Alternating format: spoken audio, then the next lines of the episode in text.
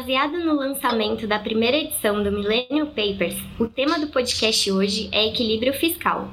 E para falar do assunto, ninguém melhor do que os próprios autores, o ex-secretário do Tesouro Jefferson Bittencourt e o ex-secretário especial do Tesouro e Orçamento do Ministério da Economia, Bruno Funchal. Sejam muito bem-vindos.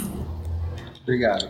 Obrigado, Jéssica. Jefferson, para começarmos, você pode nos explicar qual a relação entre dívida pública e o crescimento de um país? E essa relação é igual no curto e no longo prazo? Jéssica, o que ah, os estudos acadêmicos têm mostrado nos últimos anos, principalmente depois da crise financeira internacional, é que existe uma relação negativa entre uma dívida alta e, é, e o crescimento econômico. O, carregar, os países carregarem uma dívida pública muito alta por muito tempo tende a prejudicar o crescimento econômico no médio, no médio e no longo prazo. Às vezes é possível que um país tenha um, crescimento de curtíssimo prazo, é, mesmo estando com a dívida alta, mas isso dependendo muito mais de, de questões é, conjunturais. No longo prazo, com é, todos os efeitos negativos que carregar uma dívida muito grande tem, a tendência é que esse crescimento é, venha a ser comprometido e esse comprometimento se dá principalmente em função de um PIB potencial menor. O PIB potencial é o que reflete a capacidade do país crescer de maneira estrutural uh, no médio e no longo prazo. Então a dívida, a dívida tem efeitos, a dívida, uma dívida muito elevada tem efeitos robustos sobre esse esse PIB potencial que acaba comprometendo a capacidade do país crescer é, no médio e no longo prazo.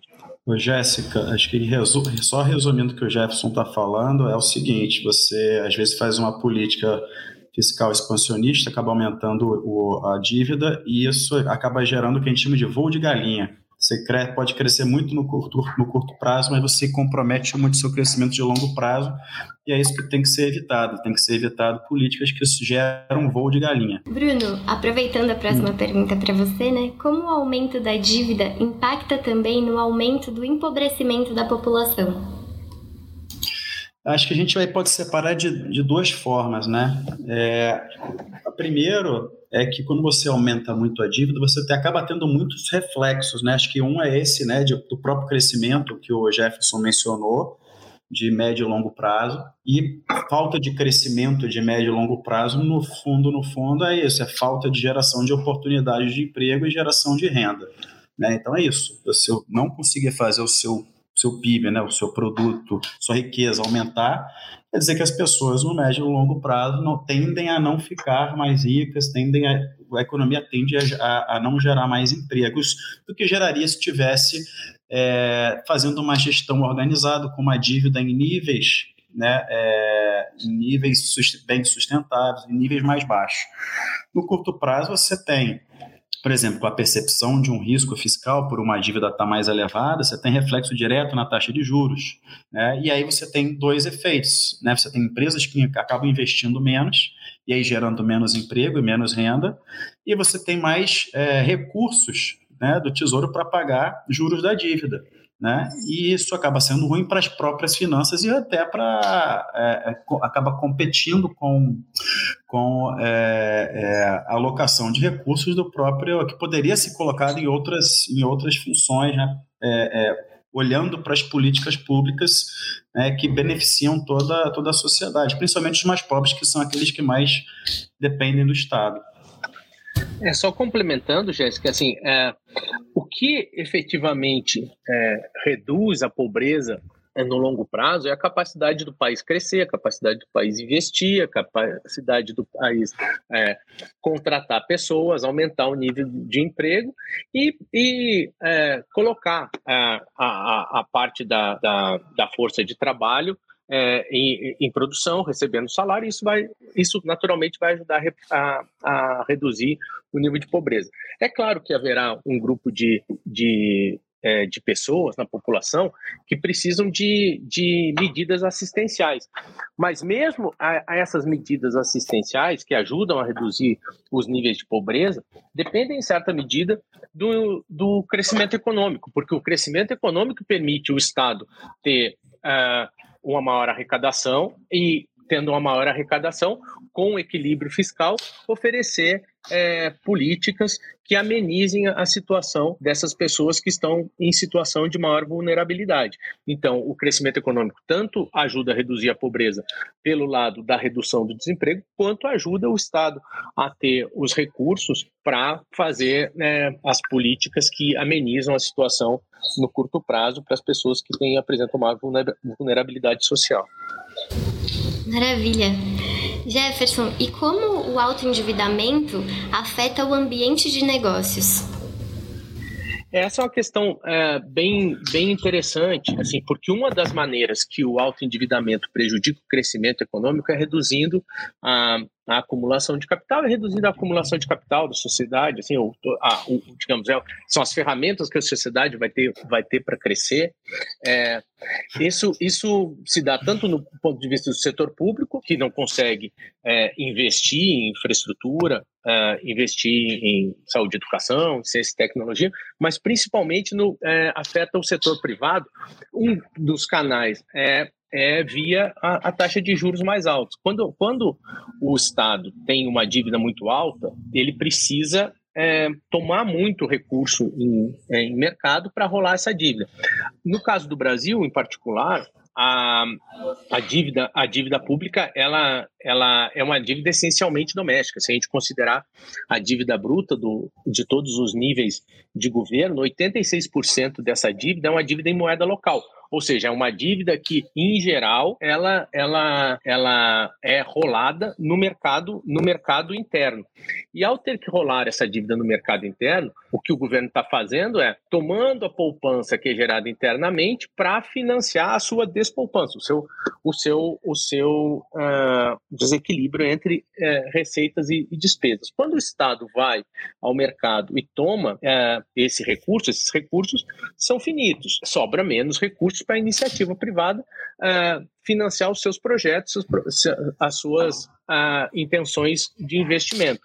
Uh, nessa situação, ou a iniciativa privada precisa pagar a taxa de juros mais altos para conseguir financiar os seus, os seus projetos, é, ou simplesmente se frustram uma série de, uma série de iniciativas que poderiam estar é, incentivando o investimento, a, o crescimento, a acumulação de capital e, de novo, aquele, aquele processo de gerando empregos, é, reduzindo a pobreza. Então, em, em, suma, o alto nível de endividamento acaba promovendo uma competição é, do Estado com o setor privado pela poupança pública, aumentando a taxa de juros e, de certa é, maneira, frustrando o crescimento é, no médio e longo prazo. Só vou fazer um complemento, Jéssica, que é, assim, é, é, é repartindo do que o Jefferson falou. Então, assim, você tem o, o, o Estado, né, o governo, é, tendo essa necessidade de, de captar recursos, uma grande quantidade de recursos, a gente está com uma dívida PIB aí acima de 80%, de 80% comparado com nossos pares um nível entre 50% e 60% do PIB, isso quer dizer, é o que o Jefferson falou. Se você tem recursos na economia, a, a poupança das pessoas, e, e aí é, esses recursos eles procuram os melhores, né, as melhores taxas de retorno. Você tem uma, uma dívida grande né, de um, do, do país que precisa ser financiada, ele vai ele vai estar competindo pela necessidade de financiamento das empresas e aí ele vai pegar uma parte disso. Isso é uma dimensão. A outra é, como tem uma dívida alta, né, ele acaba pressionando os juros. E como pressiona os juros, você tem também o custo do dinheiro cada vez mais alto para as empresas. Então, também é um outro efeito, né? Na verdade, são os dois lados de uma mesma moeda desse, desse tamanho de dívida alto. Né? E acaba é, reduzindo o número de projetos de investimentos que antes eram viáveis, passam a ser inviáveis, o custo de financiar esse projeto fica alto demais. Perfeito. Bruno, muitos afirmam que o endividamento do Estado não é um grande problema, já que a dívida de países desenvolvidos é maior do que a brasileira. Também argumentam que, como a maior parte da dívida pública brasileira é no mercado doméstico, refinanciar essa dívida é mais fácil. Como funciona essa lógica? Eu acho que começando de trás para frente, é, a gente na pergunta anterior responde esse, esse seu segundo ponto ah, é, você tem uma dívida muito grande, né? Ou seja, é muito fácil rolar. É fácil rolar, o mercado é profundo, mas ele acaba roubando recursos que poderiam ir para o setor produtivo. Ponto. Então, isso é ruim, acaba, em última instância, sendo um dos elementos que influencia o crescimento de médio e longo prazo. É, de fato, uma dívida alta pode não ser um problema para os países que têm é, uma que tem bastante credibilidade, que pagam juros sobre essa dívida grande, que pagam juros menores, né? Os juros da dívida do Brasil são é, um, é um juros grande, juros né, de alto. Então, se a gente tem uma dívida alta e um juros alto, essa é uma combinação muito arriscada, né? É, então, assim, qual que é o, o, grande dever de casa? Ah, é difícil rolar dívida? É, é, pode não ser tão difícil, mas ele gera custos muito, muito altos. O custo da dívida em termos de juros é muito alto e ele, e ele acaba é, reduzindo essa, essa capacidade de financiamento, de, de, de pegar recursos, né, de funding do setor privado. Acho que o dever de casa é melhorar essa situação, é fazer, é, é ter credibilidade em relação à política fiscal, né, é discutir é, melhorias institucionais que façam com que a gente reduza esse, esse custo. E é reduzindo esse custo, a gente vai ter vários benefícios, né, tanto para é, orçamentários, né, quando a gente fala em pagar, pagar juros da dívida, para cada um, um ponto percentual de Selic, a gente paga 35 bilhões a mais por ano. Então, se a gente conseguir fazer com que a gente tem uma dívida estável e um nível mais baixo que traga como instituições fortes, que traga credibilidade, é, esses juros vão, vão cair e aí a gente vai, aí sim a gente pode falar de mais sustentabilidade, né, de, de, de, de assim, da gente ter um ambiente econômico que ajude, né, ao, a, que seja a base para um crescimento sustentável. É, no nosso estudo, Jéssica, a gente também, é, usando dados do FMI, a gente mostra que é, entre os países emergentes e, o, e, e, os países avançados, ou seja, os países com uma economia é, mais, mais relevante dentro do, do, do, contexto internacional, a gente até encontra países com dívida mais alta que a do Brasil e encontra países com uma carga de juros maior que a do Brasil. Mas a gente não encontra nenhum país que tenha, ao mesmo tempo, mais juros e carga de dívida que o Brasil. O Brasil estaria como se fosse é, numa fronteira é, da combinação desses, desses dois fatores. O que, que isso significa? Que se a gente tem países que têm uma taxa de juros, uh, um, que a, se a gente tem países que têm uma dívida maior que a nossa, isso, o custo dessa dívida é, para esses países é muito menor, ou seja, é drenado muito menos recursos do Estado para pagamento de juros nesses países como proporção do PIB é, se comparado com o Brasil. E o outro aspecto que tu, que tu levantaste, que é o fato da dívida ser essencialmente doméstica, de fato, isso, isso tem uma vantagem em termos de, de do que a gente costuma chamar de risco de mercado. A dívida a dívida brasileira é muito menos exposta a choques cambiais. Se tem um choque é, cambial é, internacional, a nossa dívida vai variar muito menos, porque a gente tem um, um, uma exposição menor à dívida externa. Por outro lado, tem esse efeito que a gente estava mencionando, que o Bruno reforçou aqui. É, se a nossa dívida está essencialmente em, em, moeda doméstica, é, isso quer dizer que essa concentração da, da, da rolagem da dívida uh, doméstica é muito mais no mercado doméstico, ou seja, essa competição entre Estado e, e, e setor público uh, pela poupança doméstica, ela é muito mais acentuada no Brasil, porque a, a dívida está essencialmente em moeda local. Ou seja, é, um, é, é, é verdade que tem países com dívida maior que a nossa, é verdade que a gente tem uma dívida essencialmente doméstica. Isso quer dizer que esse desenho, esse nosso desenho de dívida não é comprometedor do crescimento? Não, esses dois aspectos são, são aspectos pontuais. O aspecto estrutural é que a, a, a, o tamanho da nossa dívida e as suas características é, dificultam, sim, e substancialmente o crescimento no médio e longo prazo. Perfeito. Jefferson, como o sistema tributário é afetado por uma dívida alta? Aumentar a tributação para cobrir, o, cobrir os, o rombo das, das dívidas é uma opção?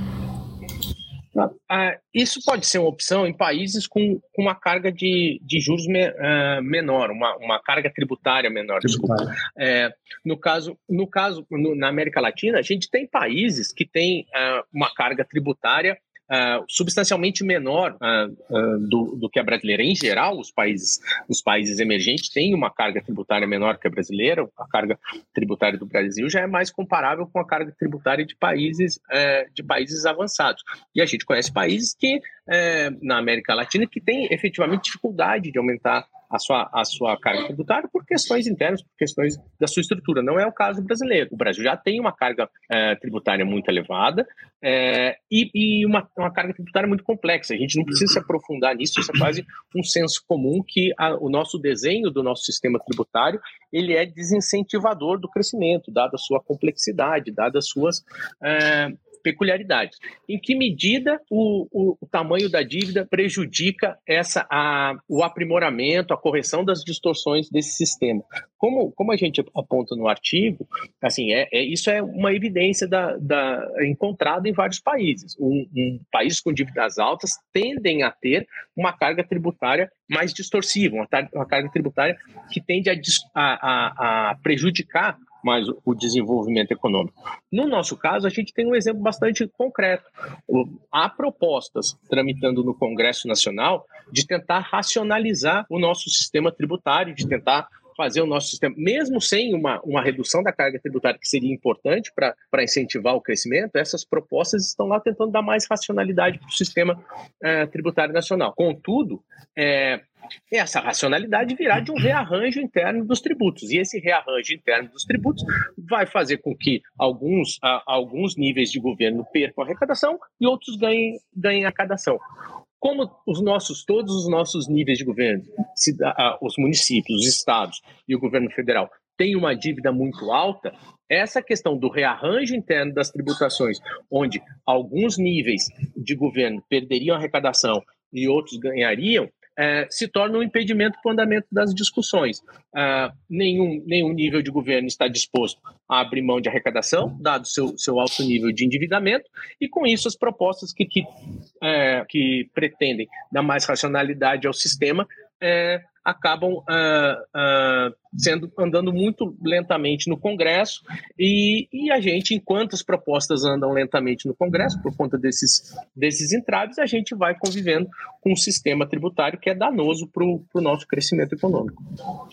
A gente só fazer um, uma observação pontual. A gente teve na discussão, por exemplo, acho que da PEC 45, né, que era, era essa reforma mais ampla, que em tese tinha o acordo dos estados mas o acordo dos estados era fazer como se fosse um seguro da União, né? ou seja, criar um fundo que compensasse os estados, e a União já está muito endividada e aumentou muito a dívida nessa pandemia, não tem espaço para esse tipo de discussão. Então, isso daí é um exemplo de, dessa barreira que se cria quando a gente tem uma, uma dívida alta. E para finalizar, gostaria de ouvir dos dois quais as melhores opções para conter o aumento da dívida. Posso começar? Começa, começa. É, é, então, assim, o, o uh, acho que um roteiro uh, ele já está, ele, ele também tem, a gente tem evidência em muitos países de um roteiro que, é, que ajuda a mitigar esse, esse efeito uh, da dívida sobre, sobre o crescimento. Ter, ter instituições fortes, políticas públicas de qualidade, credibilidade na política fiscal, é um, é um, é um pacote de, de condução uh, da política econômica que vai ajudar a dirimir o, os efeitos do alto endividamento sobre o crescimento econômico.